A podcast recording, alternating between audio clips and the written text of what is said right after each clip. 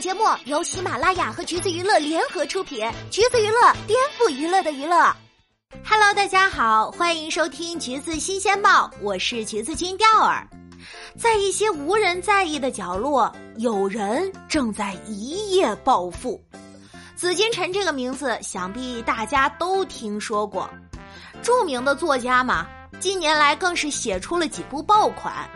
然而，他这次出圈呢，却跟他的作品没啥关系，而是他在某炒股软件上晒出了自己的最近收益，一只股票年化收益接近百分之八十，跑赢了百分之九十六的股民；另一只也相当不错，收益直接超过百分之四十。这不由得让人怀疑：难道其实作家是他的副业？他的本职是个基金经理吗？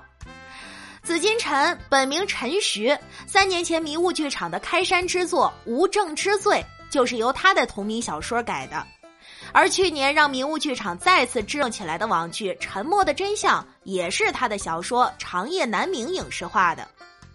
他是国内少有的小说和 IP 改编都出成绩的网络作家，而对更熟悉他的人来说，是前段时间上过社会新闻的智商不高的陈先生。这件事儿呢，给大家简单介绍一下。前段时间，他因为腰痛就去中医馆就医，被骗做了小分子治疗，结果做完了之后腰更痛了，于是就上了一八一八黄金眼。虽然有着和被骗买假药的大爷大妈的同款操作，但是另一面的他可是浙大毕业呀，读大学的时候就跟炒股结下了不解之缘。本科期间，在一本投资证券学的带领下，他开始对股市产生兴趣。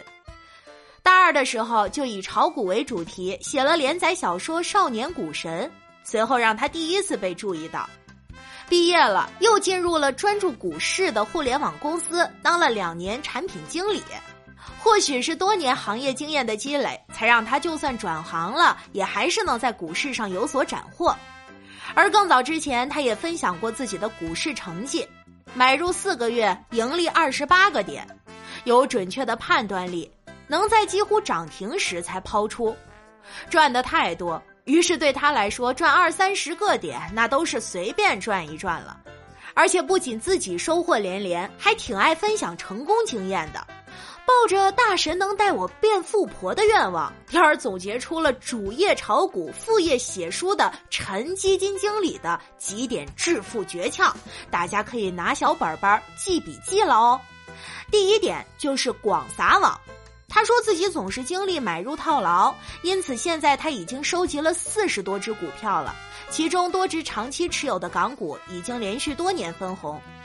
第二。他喜欢在人人不看好的时候加仓，如此操作之下，曾经亏的保利股票直接反弹超过百分之五十，成了赚的最多的股票。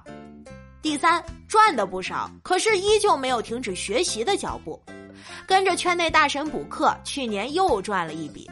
哎，咱可算是知道为啥一本小说能搁这么久了，感情时间都花在这上面了。要说以上的经验有效果吗？反正跟着他抄作业的优秀课代表已经出现了。不过在这里，调儿还是要提醒大家哈，股市有风险，投资需谨慎。说起来，在演艺圈里，类似和他一样投身股市还赚的不少的还有很多，不是个例。调儿也是收集了娱乐圈的几位隐藏股神，看完他们，说不定自己也能沾点财运呢。比如说，你以为的郭冬临是冯巩身边天津狗不理包子的宣传大使，魔性广告的开山鼻祖，但是生活里的郭冬临十多年前就是多家公司的第一二大流通股股东，那时就有了市值几百万的股票，随便抛售一只就是上百万的获利，预判能力也好，总是能够准确的躲过熊市。靠着炒股，当别的艺人拍集电视剧还只有十五万酬劳时，他已经月入五百万了。而这好运气的背后，有人说他是得到了高人指点，还有人说他是涉嫌内线交易。虽然他当时挺低调的，问他关于股市的问题，他都选择不回应。可是如今看来，更像是一种对自己在股市沉浮多年的默认。也沉迷过，曾经把自己本职的工作和股市拿在一起做比较。网友赞他炒股厉害，而他只是回个表情，让你自己体会。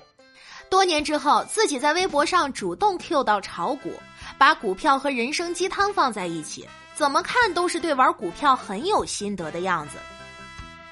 还有曾经的万人迷，现在是大学老师的陈好，经典一战就是持有垃圾股三年，在他复牌当天立刻全部抛出，一下子赚了两千七百多万，同时还完美避开了这只股票立刻跌停的命运。当然，时间上的巧合也让他在之后几年都陷在各种传闻里。传闻一说他涉嫌内线交易，直接牵扯到当时国家发改委刘铁男的贪腐一案；而传闻二呢，就是跟她现在的老公刘海峰有关。刘海峰哥大毕业，然后呢，在著名的投资银行做了十三年，回国之后又在顶尖的私募基金做大中华区总裁。两人虽然零七年才第一次被拍到恋情，但至少零三年就成为了能一起陪着买房的朋友。老公就是这方面的专家，两人交往的时间线还跟陈好买股票的时间线有重合，有这种传闻也就不奇怪了。而第三点是说和她的前男友张宇有关。张宇之前央视主持人，现在字节的副总裁，总之呢背景挺硬，人脉挺广。加上当时就有传闻说他跟陈好交往过，又说虽然两人分手了，但还是跟陈好共享了炒股消息。总之这事儿真真假假吧，对陈好的影响也挺大的。出事儿之后，他的作品数量骤减，直到如今，事业大多数也都专注在幕后和家庭。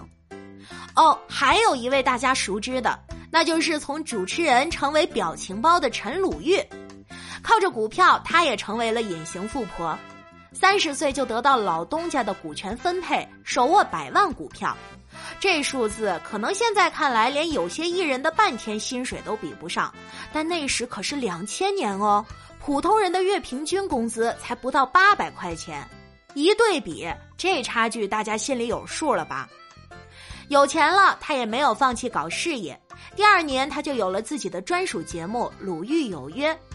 四年后，他又联合凤凰卫视两个高管，共同创立了制作公司，而公司前期就是靠制作《鲁豫有约》才撑下来的。公司成立第五年，他成为董事；成立第十年，开始发行股票。而按照他当时是公司第三大股东，有人给他算了一笔账：如果能量影视能成功上市，他就会变成千万富婆。呃，但是上市没成功。官方给出的理由是，这公司太依赖陈鲁豫和周立波的节目了，不看好未来持续盈利的可能。但是对他这个早就财富自由的富婆有影响吗？貌似还真没有。毕竟是住着几千万独栋别墅的人，一集综艺四十五万的出场费，早已经不需要为了基本生活而发愁。而在这方面呢，孙俪就比鲁豫运气好一些了。虽然持股的海润影视同样没上市，但并不妨碍他手上的股票成功变现。拍《甄嬛传》期间，海润影视的老板就直接以三块一股的价格转给他两百多万原始股，三个月后转让价就翻了十倍，于是他就以超过三十块一股的价格转了五十多万股给了广州一家公司，靠着差价，他达到了将近十倍的收益率。看到没？没有成功上市的都有的赚，那成功上市的不得赚麻了？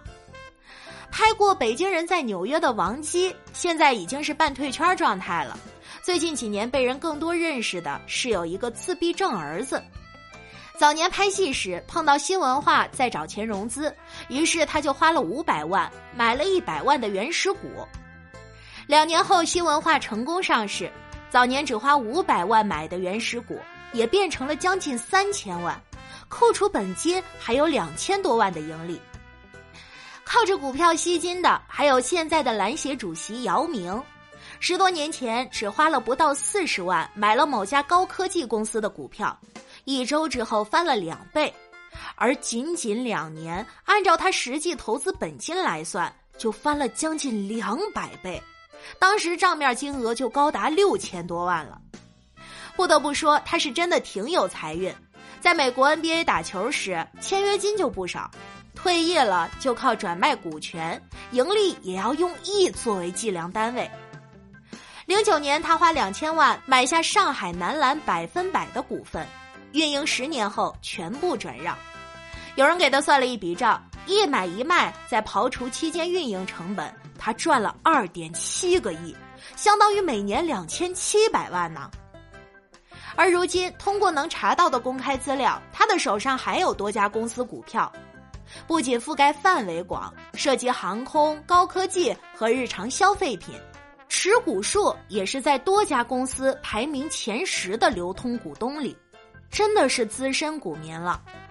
唉，一向都知道演艺圈人士不愁钱，但是盘了一圈才发现，他们的本职工作不仅能给他们带来丰厚报酬，还带来了丰富的人脉资源，在信息和资金的双重加持下。让他们随便投个副业，也能得到普通人几辈子都攒不下的资产了。又是看到贫富差距，为自己的贫穷哀叹的一天。不过呀，还是要再提醒大家一句：不能看到他们赚了就跟着盲目投资，入市需谨慎，可千万不要成为一颗绿油油的韭菜呀！好啦，今天的节目呢就是这样了。如果你想获取更多有趣的娱乐资讯，欢迎搜索关注“橘子娱乐”公众号，时髦有趣不俗套，就在“橘子新鲜报”。我们下期再见喽！